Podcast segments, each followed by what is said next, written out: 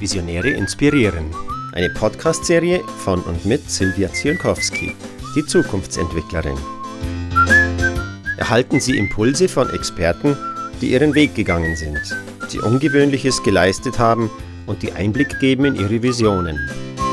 Gespickt mit Tipps für den eigenen Lebensweg.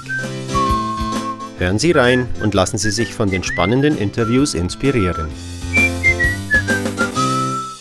Gott, meine Damen und Herren, hier ist wieder Silvia Zulkowski mit der Podcast-Serie Visionäre erzählen.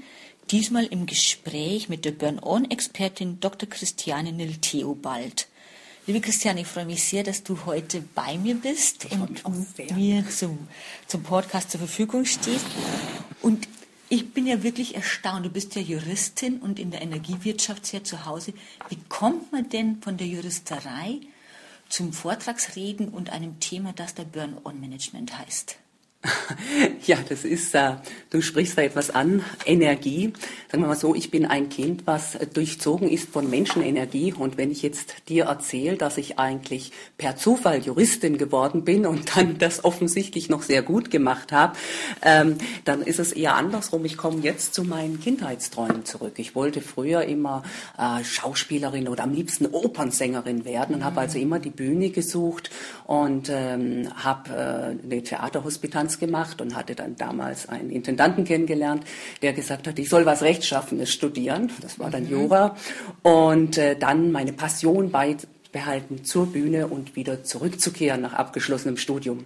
Bei mir ist es dann ganz witzig passiert. Ich habe Jura studiert und bin dann richtige, echte Juristin geworden. Mich hat's mhm. verschlungen. Ich habe am Max-Planck-Institut gearbeitet. Ich bin aufgesogen worden von der Juristerei und habe die Bühne für den Beruf zunächst in den Hintergrund ähm, gedrängt. Okay, was heißt, ähm, wann, wann, hast du es denn dann wiederentdeckt? Was hat dich dann angetrieben zu sagen, ja. so, die ja. Juristerei reicht mir jetzt aber ja. nimmer? Ja, da, wann, wann, hat mich dieser Wachruf wieder ja, ereilt? Ja, er hat genau. es war, äh, ich habe mich ja 2008 äh, selbstständig gemacht mit der Beratung.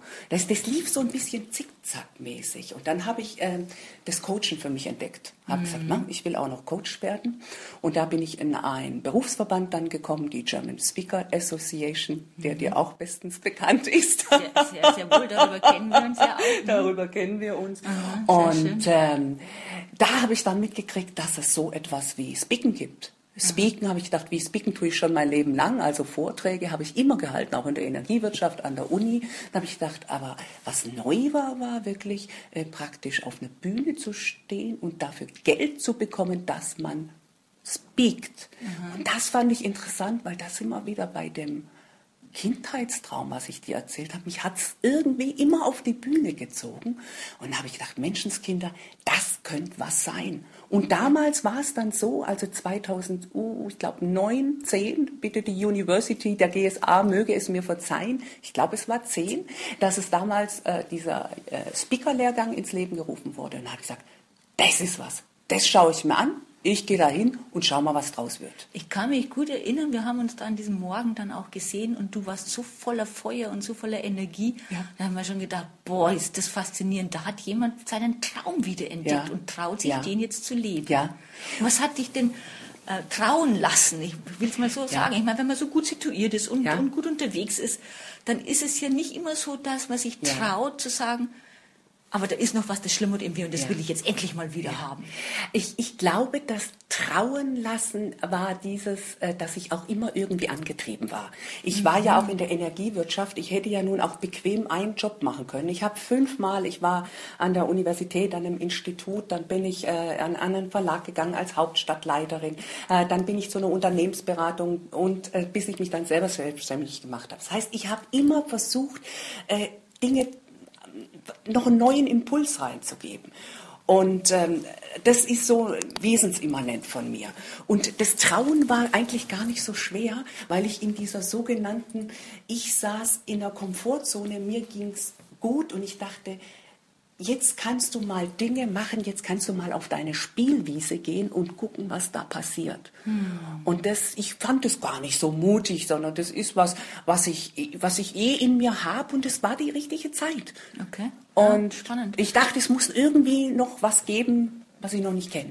Du hast ja vorher schon von Energie gesprochen und hast, du besetzt ja auch ein Thema Burn-on, mhm. was sehr viel mit Energie mhm. zu tun hat. Mhm. Wie bist du denn auf dieses Thema gekommen? Ja, das ist an der University entstanden. Also ich habe mir dann natürlich ein Speaker-Thema gesucht und ähm, dieses äh, Burn-on ist für mich die Antwort äh, auf die derzeitige Burnout-Diskussion, die äh, in der ganzen Öffentlichkeit ist, dass ich äh, gesagt habe, ich bin davon überzeugt, dass ich sage, äh, wir müssen uns nicht um das Verhindern des Ausbrennens kümmern von Menschen, sondern wir müssen Menschen einfach wieder bewegen. Wir müssen sie in die Begeisterung bringen. Denn äh, wenn du äh, selber danach schaust, weswegen Menschen äh, ausbrennen, und ich habe da selber auch persönliche Erfahrungen mhm. mitgemacht, mhm.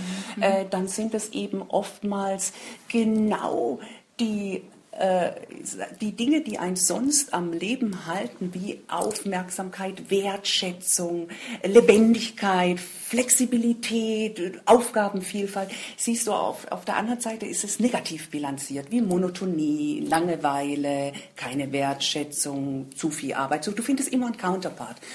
Und ähm, ich habe gedacht, Burn-on-Management, man muss brennen auch, mhm. Faszination auch managen können. Ich, du kannst auch Faszinationsmanagement sagen. Und ich finde, das ist was für Unternehmen, Super. sich darum zu kümmern, wie bringe ich meine Mitarbeiter zum Begeistern.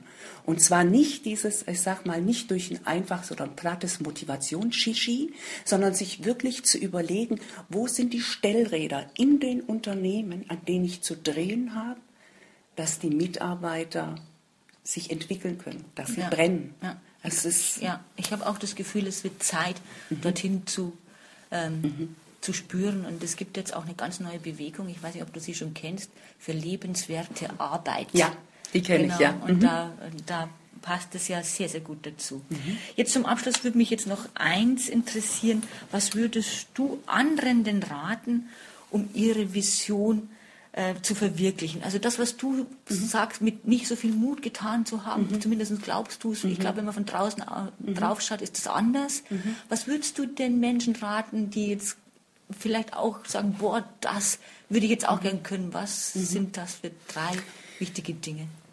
Es ist äh, äh, schön, dass du mich nach drei Dingen fragst, denn ich habe äh, für mich da wirklich auch das ähm, Zieldreieck äh, gefunden, was besteht aus wollen, können, dürfen. Mhm. Das ist jetzt natürlich was von der Arbeitsmotivation, das ist nicht ganz neu, aber ich habe es für mich insoweit fortentwickelt, als ich äh, als ich eben sage, äh, als ich mir wirklich die verschiedenen Perspektiven angucke. Also was meine ich mit wollen?